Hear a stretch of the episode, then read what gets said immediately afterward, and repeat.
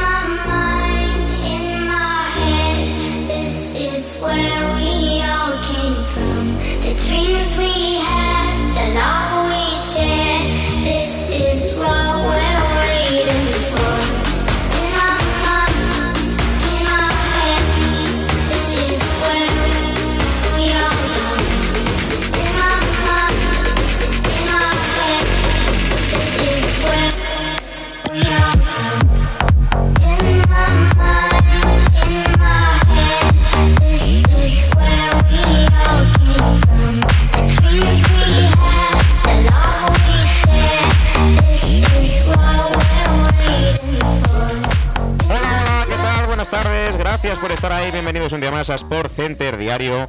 Hoy es miércoles 7 de, no, de octubre de 2020 y estamos arrancando ya en el Ecuador de la semana. Hoy juega la selección española, España contra Portugal, amistoso que se seguirá a partir de las 9 menos cuarto, en el que enfrentará a Cristiano Yoyo Félix contra Sergio Ramos y Ansu Fati. Eso en nombres propios, porque evidentemente hay dos equipazos por detrás, dos de las favoritas para la próxima Eurocopa, que se miden en partido amistoso. Recuerden, no Liga de las Naciones, también tendremos sábado contra Suiza, martes que viene contra Ucrania, pero es un partido muy bonito, muy disputado y que por supuesto ocupará gran parte del espacio de hoy. También la moción de censura de Bartomeu, ojito porque va a haber referéndum, será en 20 días como máximo, luego ampliaremos información. Además, Andrei Lunin, portero del Real Madrid, positivo por coronavirus. Veremos a ver lo que ocurre en el segundo test, además de la nueva sesión de entrenamiento y de que Ferland Mendy al final va con Francia porque tuvo el lateral derecho del Lyon, también tiene coronavirus. Así que eh, luego hablaremos también, por supuesto, del Real Madrid. Las palabras de Vinicius Junior en eh, Madrid Conecta, programa de Real Madrid Televisión. Y la última hora desde Paterna con Javi Gracia, que quiere dejar el Valencia, Ordago a Peter Lim hay una reunión de urgencia, también estaremos allí para conocer todos los detalles de ello, cómo comentar los últimos movimientos del mercado de fichajes de jugadores libres, además de hablar de los que quedan libres en verano y que pueden negociar en enero, seguro que queda una charla bastante, bastante interesante sobre ello. Además de el Roland Garros, por supuesto, Nadal ganó y está en semifinales es contra Schwarman, su bestia negra en el antiguo y en el anterior Grand Slam, el Giro de Italia y la NBA. Así que este es el programa de hoy. Viene cargadito de emoción, viene cargadito de información. Les esperamos. Vámonos al fútbol, vámonos con ese España-Portugal, derby de la península ibérica.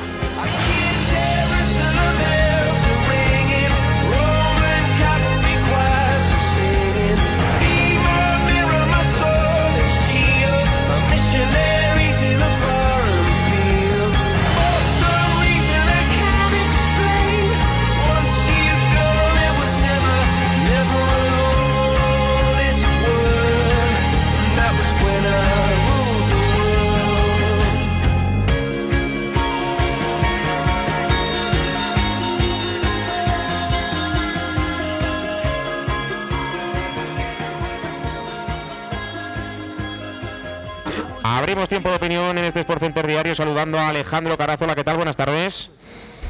Muy buenas, Pedro. Muy buenas tardes a todos. Y por supuesto hoy que también se estrena con nosotros Carlito Reda. Hola, ¿qué tal, Carlos? Hola, ¿qué tal, Pedro? ¿Qué tal, Alejandro? Pues vamos a hablar del derby de la península ibérica, derby zonal, España-Portugal. Siempre es un partido muy disputado, pero es que yo creo que Portugal, que viene como campeona de Europa y también de la Liga de las Naciones, con un Cristiano Ronaldo y un Joe Félix espectaculares, cosas interesantes como Trincao, como Bernardo Silva, una buena defensa, un buen centro del campo, y España, que es la sensación del momento, por Ansu Fati, porque Ramos está de dulce y el centro del campo tan vistoso, aunque Thiago no va a estar por coronavirus, pero sí Fabián, bueno, Fabián tampoco, fíjate, pero sí eh, Ceballos, por ejemplo, Miquel Merino, eh, el duelo de la portería, ¿no? Eh, es un partido muy bonito y aunque sea amistoso, Carlos, al final muchas ganas de verlo, ¿no? Sí, a priori sí, me parece un partido muy bonito y todo lo que vosotros queráis y que se venda en el mundo mundial como el derby de la península el rollo ese. Pero yo creo, después de la liga haber empezado cuatro jornadas, los, los equipos un poco de puesta en pie, te viene este partido y dices tú, ¿cómo puede ser esto? ¿No pueden ponerlo en otra eh, otro día? A mí siempre ver la selección me gusta, pero no sé. Está de más, no sé cómo decirlo. Mira, yo te, voy a explicar, yo te voy a explicar, Carlos, por qué se juega este partido hoy. Es una excusa para que la directiva de la Real Federación Española de Fútbol y de la Portuguesa presenten candidatura para el Mundial de 2030 que quieren que sea España-Portugal, con final en el Bernabéu y semifinales que me parece que me parece muy bien que pero es que joder yo creo que después de cuatro jornadas hay equipos que están sin jugar y meterse este partido así con calzador pues no sé bueno al final al final el, lógico. el parón por selecciones iba a estar igual porque luego España juega contra Suiza y contra Ucrania en la Nations League pues bueno es una manera de, de mantener a los jugadores un poco activados con un amistoso antes del, de los partidos que en teoría son de competiciones, aunque la Nations League es una competición de momento menor y con, y con menos atención para el gran público. Pero yo creo que, tendemos a devaluar un poco, no sé si estáis conmigo, a las selecciones. A mí me hace mucha ilusión ver a mi selección, ver a España. Eh, bueno, al final mm, se tiene que meter con calzador, como dice Carlos, evidentemente, porque tiene que ser en X semanas para que no sea siempre en un momento. Tiene que ver el seleccionador en diferentes momentos del año, como están los jugadores, y llevar a los más regulares a las grandes citas, que no son la Liga de las Naciones, evidentemente, es la Eurocopa que se juega en, verano, el Mundial en, dos veranos. Eh, entonces, claro, yo entiendo que a la gente le puede molestar las selecciones.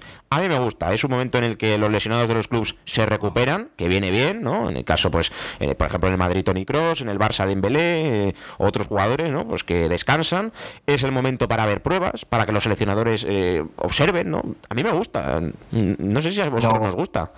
A mí me gusta, pero ver la selección cuando ya se empiezan a jugar las cosas de Eurocopa y de Mundial pero verla ahora en, un amistoso para que dos federaciones expongan su, su candidatura para albergar la Eurocopa de no sé qué fecha más dicho, el verano. pues no se me parece de más. Es eh, no deja de ser un amistoso. Si fuese un partido de incluso de esto que no sirve para nada, pero que lo han hecho para quitar lo de las lo de, los partidos de clasificación, lo de la Nations League esta. Bueno, también hay partidos de clasificación, ¿eh? Pero vale, digo. Os voy a hacer una pregunta. ¿Creéis que Portugal ahora mismo es mejor selección que España, eh, Alex? Yo precisamente os iba a hablar de eso, que para mí España, eh, que el, amistoso de hoy es un buen test para calibrar un poco cómo está el nivel de nuestra selección, porque Portugal sí que es verdad que viene de ganar la última Eurocopa, que para mí la ganó un poco de rebote, viene de ganar la última, la primera Nations League, y para mí es una selección que está muy en auge, que tiene grandes jugadores y sobre todo jóvenes que están llegando a, acabar con la generación de los Pepe, de los Bruno Alves, de los Cristiano, etcétera, aunque Cristiano tiene cuerda para rato. ya te digo. Yo creo, yo creo que por proyección y por, por, equipo ahora mismo, Portugal quizá puede estar al nivel de España, incluso un, un peldaño, bueno, peldaño, un medio peldaño, vamos a dejarlo ahí por encima de. Yo lo digo de corazón, ¿eh? ¿eh? Yo creo que Portugal ahora mismo es la mejor selección del mundo eh, junto con Francia. Yo la, lo veo así, porque al final, eh, portería, tienes a López del León o si no, Rui Patricio con veteranía. Laterales derechos, Semedo, que a mí me parece un gran jugador, aunque en el Barça le hayan devaluado. Y si no, Ricardo Pereira del Leicester o Cancelo. Luego tienes a, mm, este jugador guerreiro del, del Dortmund por la izquierda, Rubén Díaz, el nuevo central del City. Sigue estando Pepe, Fonte, ¿no? José Fonte. En, el centro del campo, William Carballo, Danilo Pereira. Eh, sigues teniendo al Bruno Fernández que se está saliendo en el, en el United. Eh, está Joao Mutiño, también Wolverhampton en una segunda juventud. Gonzalo Guedes, Trincao. Rubén Neves también. Rubén Neves, Diego Jota, Cristiano, eh, Joao Félix, Bernardo Silva. a mí me parece que tiene por nombres mejores jugadores que España, eh, de individualidades. Sí, sí, sí. Porque, a mí me parece igual. A mí Portugal me parece bastante superior a España, por lo siempre hecho que ha sido la campeona en la última Eurocopa y la Nación League como apunta al compañero. Y luego tiene una selección más o menos bien ya hecha por el, el entrenador Fernando Santos y sabe bien a lo que juega. España no deja de ser un equipo que, cada que te está Luis Enrique te está cambiando jugadores, que no tiene ya un equipo hecho ni una base sólida, aunque todos sabemos que va a jugar Kepa, Ramos, Sergio y Sergio Roberto. Yo creo que va a jugar De Gea, ¿eh?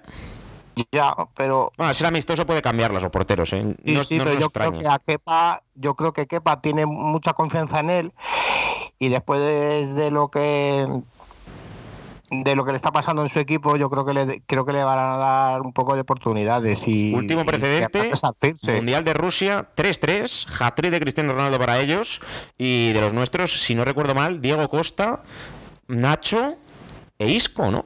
Pudo ser ese los goleadores de España. Me suena Diego Costa seguro el primero, que tiembla Pepe, el de Nacho que es un golazo y el segundo, si no recuerdo mal, es Costa o Isco, uno de los dos. Pero bueno, que. No me acuerdo yo ahora exactamente, pero sí que es verdad que vaya, vaya destrozo nos hizo Cristiano Ronaldo. Y el último golazo de falta, vamos. El segundo se la comió de Gea, ¿eh? Hay que decir que, eso lo para cualquier portero. Sí, eso es verdad, pero bueno. El tercero casi vale por dos. Minuto ochenta y tantos, eh, golazo de falta a la escuadra. Sí, yo acabé ese partido muy triste, ¿eh? porque yo tenía la sensación de que íbamos a ganar. Y, sobre todo que, te marca ese gol cristiano el segundo y te vienes abajo porque dices, joder, de Gea, ¿cómo, te comes eso, no? En un mundial que nos estamos jugando la vida. Eh, luego me alegré, evidentemente, que fallara ese penalti con Marruecos que nos dio la primera plaza. Que luego no nos sirvió de nada porque nos echó Rusia de aquella manera. Yo prefiero no hablar de ese mundial porque pudimos llegar a la final tranquilamente. Nuestro lado del cuadro era facilísimo. Es verdad que Croacia es un... La verdad es que sí. Croacia es un hueso duro, pero yo creo que España lo hubiera ganado. Y Inglaterra no, no me da miedo. O sea, eh, yo sigo pensando que era nuestro segundo mundial o nuestro. Bueno, contra Francia, un match más, ¿no? Pero una final no es lo mismo que un partido. Me dio mucha rabia. Me dio mucha rabia ese mundial porque teníamos que haberlo peleado más. Pero bueno, no estamos. Pedro, Dime. Pedro, estoy viendo, eh, los goles los mete, eh, España lo mete Nacho en el 58, digo Costa en el 24 y en el 55, y los tres de Cristiano ah. Ronaldo, uno de penalti, uno del 44 y en el 88. Sí, sí, pues entonces fueron dos de Diego Costa. Yo es que me recuerdo la jugada de Isco, debe ser que Isco tira y Diego Costa la remata, vale, vale. Puede pues ser. Y otra cosa, a mí yo ese partido yo soy un poco friki. Yo iba con España y con Cristiano Ronaldo. No. sé cómo, no, sé cómo entender. Eso es un pecado que tienen muchos madridistas, Carlos. Sí, eh. pero estaba yo con el balón de oro y toda, y toda la pesca esta que decían que se podía llevar Cristiano Ronaldo y dije yo, mira, ahora ha metido tres goles a España. Digo, algo será para que no digan. Pero eso es un pecado que, tenemos, que tenemos, que, tenemos o tienen muchos madridistas. Eh, yo quiero mucho a Cristiano. Eh, para mí es un grandísimo jugador pero contra España no le deseo nunca el bien. O sea, es que yo voy con mi selección. Eh, habrá otros que vayan con Portugal, porque vayan con Portugal o que vayan con. Escucha, que yo iba con España y con Cristiano. yo quiero que con Cristiano con España. 4-3 eh, en ese momento quería que Cristiano metiese, eh, metiese los goles por aquello que a nosotros nos beneficiaba, pero claro, yo, yo quiero que siempre gane España. Seguro que Alex no está de acuerdo con lo que oye. ¿Cómo? No, yo, yo me mantengo al margen de eso, pero para mí, por mucho que, que te encante un jugador, pero bueno, también conozco mucha gente aquí en Barcelona que, que si se enfrentaran Argentina y España en una fase final de un mundial, no sé con quién irían. ¿eh? Pero si vosotros sois un poco más jóvenes que, eh, que yo, porque Pedro sí tenía, era joven y eso, yo me acuerdo que el mundo deportivo y el sport apostó por Messi en vez de por Xavi y por Iniesta para el balón de oro. Y eso, eso yo creo que es también como... Bueno, pero al final el balón de oro eh, es un jugador y no es un país. Es que cuando juega España, por mucho que admira a Messi, yo no quiero que meta ni un gol con Argentina-España. Yo le quiero meter ocho y que él no meta ni uno. Cuando juguemos contra Portugal, como aunque me guste Cristiano, pues yo soy muy de Cristiano, ya lo sabe todo el mundo. Es que yo voy con España. Que si jugamos contra Alemania, pues yo creo que Kroos haga un partido horroroso, como hizo contra nosotros. Eh, pero a mí lo que haga Kroos vamos, mm, no sé, entre comillas, me da un poco. Ya, ya lo sé que tú tienes una devoción por Cristiano, pero es que. Es que a mí Cristiano, macho, yo creo que, vale, que no puede ser como Messi, que tiene innato, no sé qué, pero es que Cristiano Ronaldo para mí ha sido que nos ha vuelto otra vez al, a la, a la culmen del fútbol europeo y mundial y ese tío para nosotros ha sido muy, muy ¿eh? bueno. Yo respeto, Carlos, eh, no nos vamos a poner de acuerdo, así que vamos a cambiar de tercio. Eh, lo último, una porrita para hoy. ¿Qué pensáis que puede ocurrir, Carlos? Venga, yo digo 1-3. ¿Para quién? Para España, porque juegan en Portugal, ¿no? sí, José Abelade. 1-3. Alex. Yo creo que va a ser un partido con bastantes goles también. Yo creo que 2-2. Pues yo apuesto por otro 3-3. Me apetece ver goles también. Eh, voy a llegar tarde a casa para verlo, porque salgo del máster a las 8. Voy a llegar tarde, pero bueno, me iréis contando seguro por el grupo cómo va la cosa, a ver si hay suerte y España gana. Aunque bueno, al final en estos amistosos lo importante no es ganar, aunque viene bien, sino que las piezas funcionen y ver a los jugadores eh, jugar bien, ¿no? Va la redundancia. Moción de censura contra Bartomeu. Cambiamos de tercio. Vamos al Barça. Lleva unas 500 firmas validadas, aunque sí, ya se han validado 16.521. Eran 500 a las 12 pero acabo de ver las noticias que las firmas necesarias ya se han validado. El referéndum será en 20 días como máximo. Felicidad de los impulsores en las puertas del auditorio. Se veían imágenes de absoluta felicidad porque ven como dentro de 20 días puede caer Bartomeu Alejandro. ¿Lo ves cada vez más cerca? Sí, parece que, la moción de censura al final va a ser una realidad, pero también te digo que queda el, voto de censura, me parece que se llama, que necesitan en, asamblea conseguir dos tercios de, los votos y ahí es donde la Junta de Bartomeu ya le queda donde rascar, donde puede convencer a los típicos asamblearios socios más, más antiguos. Y ojo, porque no, no está todo no está, no está todo el pescado vendido, digamos. Si tuvieras que apostar, Alex. A ver, yo quiero, quiero creer que sí, que la gente del Barça los veo bastante convencidos de que esta junta se tiene que acabar. Que también te digo que la moción de censura se debería haber llegado mucho antes. Pero, eh, bueno, mm, siempre todo lo que sea sacar a esa junta directiva y ese presidente de, ahí será bueno para el Barça, seguro. Hombre, es que yo creo que más allá de haber hecho cosas mal, ha regalado jugadores a rivales que le pueden quitar la Champions. Rafinha al PSG, es que la, Suárez al Atlético es, es, que, es, que es dramático. O sea, ya no, no, tiene comparación con prácticamente nada. Y es que es lo que te digo, pero eh, lo que comento es que en marzo va a haber elecciones y van a salir de ahí. Entonces la moción de censura, hacerla ahora, bueno, es lo que te digo, siempre todo lo que sea sacarlos de ahí es bueno, pero ya se podría haber hecho antes y a lo mejor mm, hubieran cambiado las cosas con más tiempo.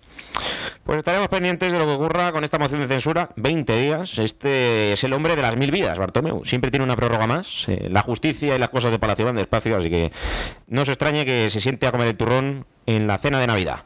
Real Madrid, Lunin positivo en coronavirus, espera nuevas pruebas. Hoy nueva sesión del Real Madrid en la que Zidane pierde a otro jugador, que es Ferland Mendy, que ha sido llamado con Francia desde ayer, porque como conocéis, Duo, el lateral derecho del Lyon, tiene coronavirus también. Ayer tanto Tony Cross, que ya toca balón, como Thibaut Courtois trabajaron en Madrid antes de incorporarse con sus selecciones, estaban exentos de los amistosos, no de la Liga de las Naciones, así que Bélgica llevará a Courtois Alemania llevará a Tony Cross, que parece que se recupera de la lesión y llegará al clásico. Estaremos muy pendientes de, por supuesto, todos los amistosos y todos los partidos que se juegan y mañana pues comentaremos, además de España, lo que se juegue hoy, las previas de esos encuentros. Vinicius Junior en Real Madrid Televisión. Ahora te pregunto, Carlos, ¿qué te parecen sus palabras? El objetivo esta mañana este año, perdón, es poder ganar el triplete. Estoy contento mejorando cada día. Trabajo muchas horas también en casa. Descanso bien y buena alimentación. Soy atrevido, no tengo miedo de perder el balón. Benzema es un ídolo. Me ayuda mucho. Zidane da minutos a todos, Carlos a mí me parece muy bien las declaraciones de Vinicius porque no deja de ser un, jugador eh, bastante importante en el Madrid y, la, y hace dos temporadas cuando cogió Solari, él solo se cogió el equipo a su, espalda y empezó él a jugar al fútbol bastante bien. Luego el ya entrenador que estaba, que era Solari, y... Hoy cumpleaños, por cierto, 44. ¿Quién Solari? Mira, pues, pues felicidades si nos escucha. A Gran Santi Solari que, creo recordar en el, en el gol de la novena, en la, el pase a Zidane, eh, mm. junto con Roberto Carlos, hacen la jugada de los es el, es el que saca de banda para que llegue Roberto Carlos.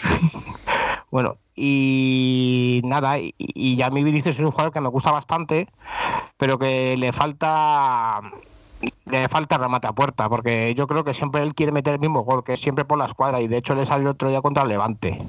Y luego hay que, hay que saber que es un triplete, porque antes yo era Copa de Europa, Copa del Rey. Sí. Y Liga. El triplete es eso, claro. Sí, pero es que también se puede aplicar Liga, Copa de Europa y, Supercopa de España, según como lo veis vosotros. Bueno, al final yo creo. Eso es un poco. Lo puedes inventar para conseguir que, para decir que has logrado el triplete, pero de toda la vida siempre ha sido, tanto aquí como en las otras ligas, ganar la Copa Doméstica, ganar la Liga y ganar la, la Champions. Sí. Triplete ha hecho muchos equipos, seis solo uno, que es el Barça, y cinco de momento el Bayern y el Real Madrid. Eh, recordáis que un año que el Atlético le ganó la Supercopa de Europa y ganó los otros cinco. Eh, pero bueno, mm, es muy complicado hacer cinco, es extraordinario hacer seis.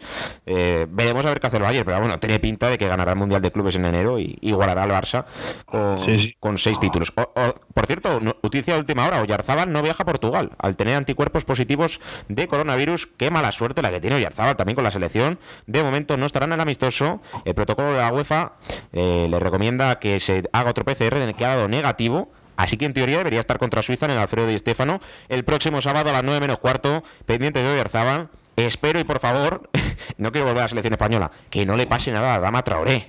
Por Dios, que es que tiene más mala suerte con las lesiones y con los PCRs. A ver si tenemos suerte y bueno, toda la suerte del mundo para España. Sí, que debute, hombre. Hoy debería jugar. Eh, toda la suerte para España. Mejor hoy perder y ganar a Suiza y Ucrania, también lo digo. Pero ¿por qué no ser ambiciosos y ganar los tres? Vámonos a Valencia porque allí Javi Gracia sigue reunido con Peter Lim desde las 12 de la mañana dándole explicaciones de lo sucedido en el mercado de fichajes, reunido no con Peter Lin, sino con Anil Murphy, el secretario y vicepresidente de Valencia, sigue pensando en dimitir, los jugadores le han dicho, no nos puedes dejar tirados, Alex. Sí, eh, sería todo. Bueno, si la situación del Valencia es grave, que se fuera Javi Gracia, que a mí me parece un magnífico entrenador, sería solo. Eh, pero más perjudicial aún para el conjunto valencianista, perdón.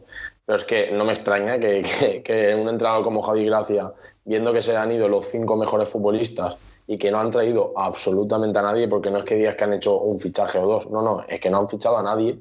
Es normal que el hombre esté cabreadísimo que también te digo que dimitir no debería ser una opción, porque si tú te has comprometido con un equipo, con unos futbolistas y encima están contigo, no deberías dejarlos ahí tirados, por así decirlo, pero, pero es que la verdad que es normal que el, que el entrenador esté, esté cabreado porque la gestión, bueno, si ya hablamos de malas gestiones en el Fútbol Club Barcelona, lo de Valencia no sé si lo iguala o lo supera incluso. Pero yo creo, sí.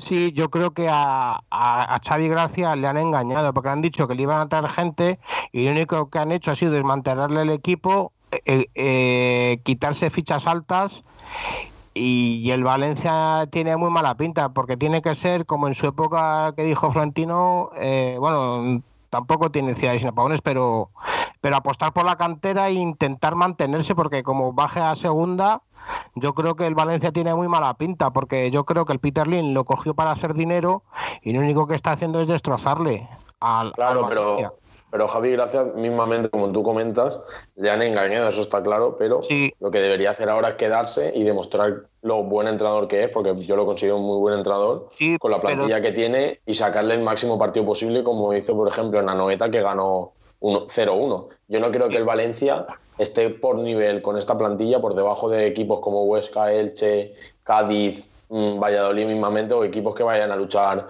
por el descenso, vaya. Por cierto, ha desaparecido el Manchester City. Pero Su cuenta de, Twitter eh, ha sido bloqueada y pone esta cuenta no existe. Sorpresa, eh, cambiarán de nombre, patrocinio, eh, ha desaparecido. Os la pueden haber bloqueado. me acaba de saltar la alarma. Mm, si os metéis en Twitter, veréis que el Manchester City ahora mismo no existe. sigue, Carlos, perdona. No, no, que, estoy volviendo, que ya me, eh, que lo de Xavi Gracia, que si tiene que juntarse con Anil, con Anil Murphy este, Murti le tiene que decir que por muy mal, muy mal, muy mal que vayan las cosas, que no le puede dejar sin curro, porque él mm, va a ser el escudo hacia sus jugadores. Si él se va, tiene esto muy mala pinta, porque los jugadores yo creo que van a muerte con él. Porque, porque si tú tienes a tus escuderos que van contigo, puede ser, vamos, pero como le como como Xavi Gracia le destituyan por cuando la cosa vaya mal, yo creo que se va que va a terminar una carrera de un entrenador bastante bueno. Pues sí, eh, estaremos pendientes de lo que ocurre con Javi Gracia. Eh, vámonos al mercado de fichajes. Ayer, últimos movimientos, o que se están conocidos todavía, porque hasta octubre se pueden hacer eh, jugadores que no tengan equipo y cesiones. Así que las que hemos comentado son las últimas. me vais interrumpiendo si queréis comentar algo de lo que vaya diciendo, ¿vale? El Logroñés obtiene la cesión del mediocentro polaco Mateusz Bogus, 19 años, del Leeds United. El Alcorcón, la cesión de Jocid, 20 años, del Estoril, hasta, final de temporada. El Boavista, Cristian de Lima, 18 años, del Atlético Mineiro. Eh, esto se está conociendo esta mañana, eh, insisto. Eh, voy a comentar lo más interesante. El Basilea a Tim Klos, del Norwich, también cesión. El Botafogo a Kelvin, de la 27 años. El Lokomotiv de Moscú a C. Luis, de 29 años, del Oporto. Ese sí le ha fichado por 7 millones de euros. por ejemplo, más fichajes que estoy viendo aquí, que sean interesantes, evidentemente. Jaroslav Jats, del Crystal Palace, 26 años, cedido al Fort Fortuna Sidar de Holanda. Y, viendo por aquí el PSV, mira, obtiene la cesión del medio defensivo alemán Adrian Fein, también la de Gotze, Esta mañana se ha conocido que Mario Götze se va al PSV. No sé si, qué os parece, un salto atrás en su carrera, ¿no? Para un campeón del mundo y sí, pero... Exacto, pero es que ya lleva mucho tiempo que parece más un exfutbolista y, Götze, que nos parece que lleve mucho tiempo jugando, tiene solo 29 años. Yo creo que si se pega un buen año en Holanda, que es una liga que le va a favorecer mucho para su fútbol, bueno, quién sabe si el año que viene puede volver a un equipo, un equipo grande, un futbolista que tiene una calidad espectacular, pero que tanto las lesiones como su, su mentalidad pues no le han permitido mantener ese nivel alto en muchas temporadas. Mira el PSV, ¿eh? Marco Van Gintel del Chelsea, también cedido 27 años. ¿Cómo se está poniendo? Mm. Y, Alex Granel, seguramente os acordáis de Alex Granel del Girona, se ha marchado al Bolívar a Bolivia. Mm. Madre mía, pero, pero, pero bueno, el Oporto Marco Grujic, 24 años del Liverpool, también cesión. Eh, Bruno Martins Indy, del Stock City, se va a la Z Alkamar, de Holanda. También ha presentado a Juan Familia Castillo, un canterano del Chelsea, de 20 años. Eh, esto ya de hace 13 horas. Eh, Joao Mario, mira, Joao Mario, esto lo sabía yo del Inter. Eh, tiene solo 27 años y tiene cara de señor mayor. Al Sporting de Portugal, cedido. Joao Mario, que no está con la selección y también es bueno. Bueno, lo de Felipe Anderson, sorprendente a lo Porto.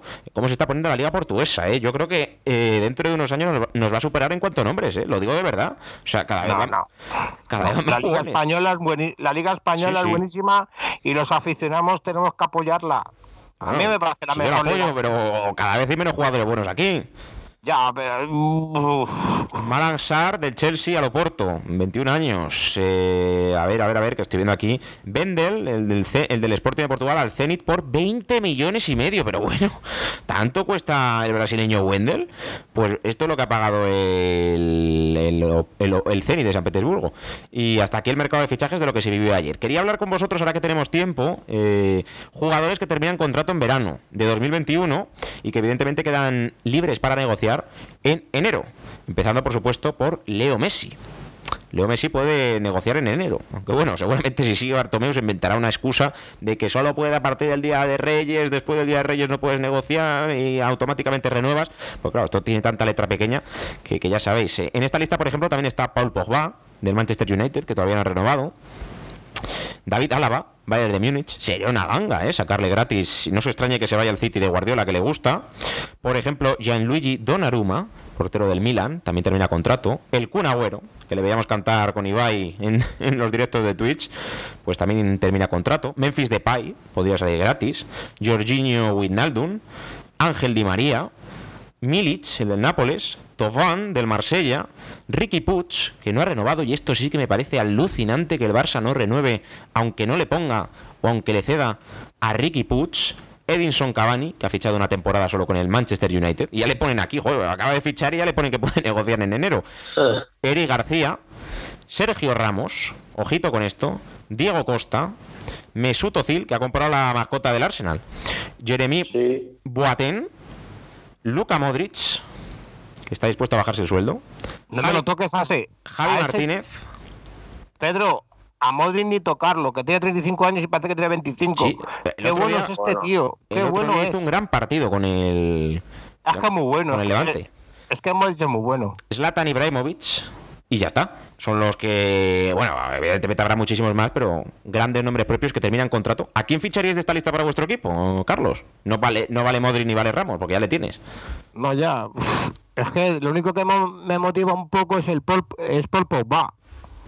El resto no me llaman, porque para mí eh, los que se han ido, como Mesut Özil y no Ángel Di María, ya no están en el Madrid. Eh, recuperarle sería tontería. Diego Costa ya es un señor mayor y no sé si va a meter goles es algo difícil. Edison Cavani me parece a mí, con perdón de la expresión, un pesetero, porque con 12 millones de euros decían que podía venir al Madrid, pero le dijeron, no, no, no, no, no podemos eh, admitir esto porque si nosotros nos hemos bajado ficha, nosotros nos hemos renunciado a las primas, vas a ficharle, pues no es éticamente moral.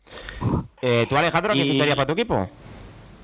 Hombre, yo partiendo de la base que yo soy del Betis, pues me los traería todos, ¿no? Ah. Pero... tenéis a Fekir, ¿eh? Gran jugador. Sí, sí. Pero bueno, a mí el que más me gusta de la lista que has dicho es Di María. La verdad que es un futbolista que me parece uno de los más infravalorados de la última década en Europa. ya sé que en el Madrid tampoco dejó un muy muy buen recuerdo y hay muchos críticos, pero el pase de Bale María un décima, la décima. Sí, sí, no, y, a Manuel, María me parece Manuel y también se los acomodó en el Bernabéu, por eso no dejó buen buen sabor de boca. Eso es un poco ya, ya, pero feo. Eh, a mí Di María, eh, quitando su etapa en el, en el United, me parece un jugadorazo y que, y que supongo que el PSG querrá renovarle, porque junto a Neymar y Mbappé me parece a mí el tercer mejor futbolista de esa plantilla. Chupo Motin, que ya se ha ido al Bayern. Qué gran jugador. por cierto, han registrado la, sede de la Federación Alemana de Fútbol por una sospecha de evasión fiscal. No sé si os, habéis enterado. Eh, la sospecha está relacionada con unos ingresos tras unos contratos publicitarios para los partidos en casa de las selecciones alemanas, de la selección alemana, perdón, entre 2014 y 2015. O sea que hubo trapicheo, eh, hasta que no se demuestre lo contrario son inocentes, pero hubo aquí trapicheo eh, en la selección alemana 2014-2015. Seguiremos informando sobre ello porque nos vamos a marchar ya no sin antes recordarles en el resto de deportes. Básquet NBA, esta noche Los Ángeles Lakers se pusieron 3-1 en las finales de la NBA, han ganado 96-102 a Miami Heat con 28 puntos, 12 rebotes y 8 asistencias de LeBron James y 22 puntos y 9 rebotes de Anthony Davis. En cuanto al Roland Garros, Rafael Nadal Parera ya está en semifinales. De hecho, espera, no espera rival, porque va a ser el argentino Swarman, que le apeó del US Open. Mañana a las 4, no, perdón, el viernes a las 5 y media, Swarman Nadal, 12 del mundo contra el número 2. Hoy los otros cuartos de final, Djokovic Carreño, todos con Pablo Carreño a las 4 y media, y Andrei Rublev, Estefano Sisipas a las 2 y media. Así que en teoría, Djokovic y Sipas semifinales, aunque Rublev y Carreño están muy vivos en el cuadro femenino. Se está jugando en directo, cuartos de final. Kitipova Sigmund va ganando Kitipova y se va a meter en semifinales. Y luego tenemos el Daniele Collins, Sofía Kenin. Para mañana la primera semifinal, Nadia Podoroska, Iga Siatek. En el doble masculino estoy viendo que los eh, Murray ha caído, el hermano del que fue número uno, y no hay ningún español eh, que yo vea, no. Y en el dobles femenino eh, las estadounidenses Asia Muja, Jessica Pegol y mañana las checas. Pues nada, no, no tenemos españoles representados en Roland Garros. Además, Eurocup, torneo de baloncesto, en la segunda competición europea. Ayer eh, el Unicaja perdió 90-80 contra el Mornar y de los equipos españoles el Andorra ganó 71-60 al Antioch Giants y que yo vea el Juventud juega hoy. Mira, juega hoy a las 8.45 contra el Burg Basket y a las 9 Gran Canarias Nanterre. Así que los cuatro equipos en Eurocup estaremos muy pendientes también de ellos. Y para finalizar, Giro de Italia, cuarta etapa, Arnaud de Mar se impone por milímetros a Sagan y a Valerini y Joe Almeida consolida la maglia rosa. Gerán Tomás no tomó la salida. Así que seguiremos informando, como digo, Giro de Italia, Roland Garros, NBA, Eurocup, Euroliga y Champions de baloncesto, mercado de fichajes que todavía queda y por supuesto positivos de coronavirus, además de amistosos y Liga de las Naciones. Eh, Alejandro, gran programa, ¿verdad? Sí, la verdad que muy en poquito tiempo hemos hablado de muchas cosas y eso es lo que gusta. Sí, porque al final lo mucho cansa y lo poco aburre. Media horita está bien y hemos repasado todo. Pues te dejo que te marches ya. Eh, un placer como siempre y ojalá te escuchemos pronto. Nos escuchamos pronto, Pedro. Muchas gracias. Hasta luego. Eh, Carlos, lo mismo te digo. Un placer tenerte aquí. Eh, hablaremos a lo largo de la semana. Seguramente estés eh, para comentar a España el martes contra Ucrania. Y en Por Pelotas te escuchamos, productor del programa. Hecho. Aquí estaremos, siempre es un placer que contéis conmigo y nada, ha sido un placer compartir el programa contigo y con y con Manuel. Y no, Alejandro, Manuel no, no hay ninguno, que yo sepa perdón, con Alejandro. Y, nada, y no hablamos del positivo de Calates, ¿no? Ni Calates, es verdad. Que se piró a no sé dónde. pues sí. Eh, gracias, Carlos, y hasta la próxima. A ti, hasta luego. Ya saben, sean felices, hagan un poquito de deporte. Nosotros nos escuchamos mañana a la misma hora aquí en Sport Direct Radio. Esto es Sport Center. Adiós en el agua.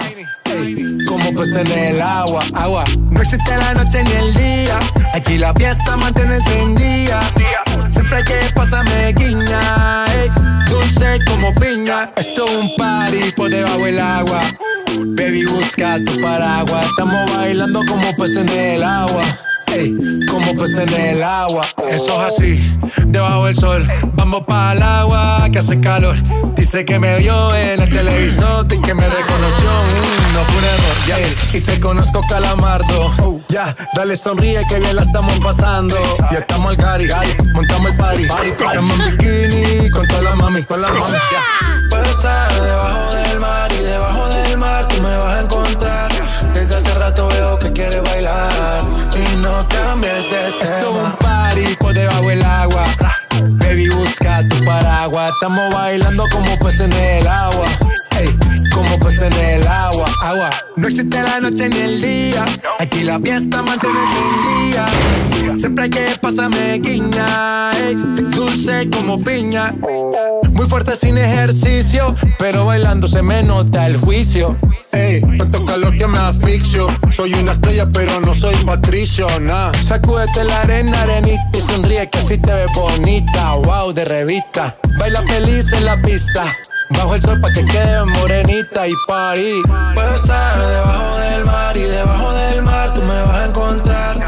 Desde hace rato veo quiere bailar y no cambies de tema. Who lives in a pineapple under the sea? SpongeBob SquarePants, you know what I mean. Who lives in a pineapple under the sea? Bob Esponja, you know what I mean.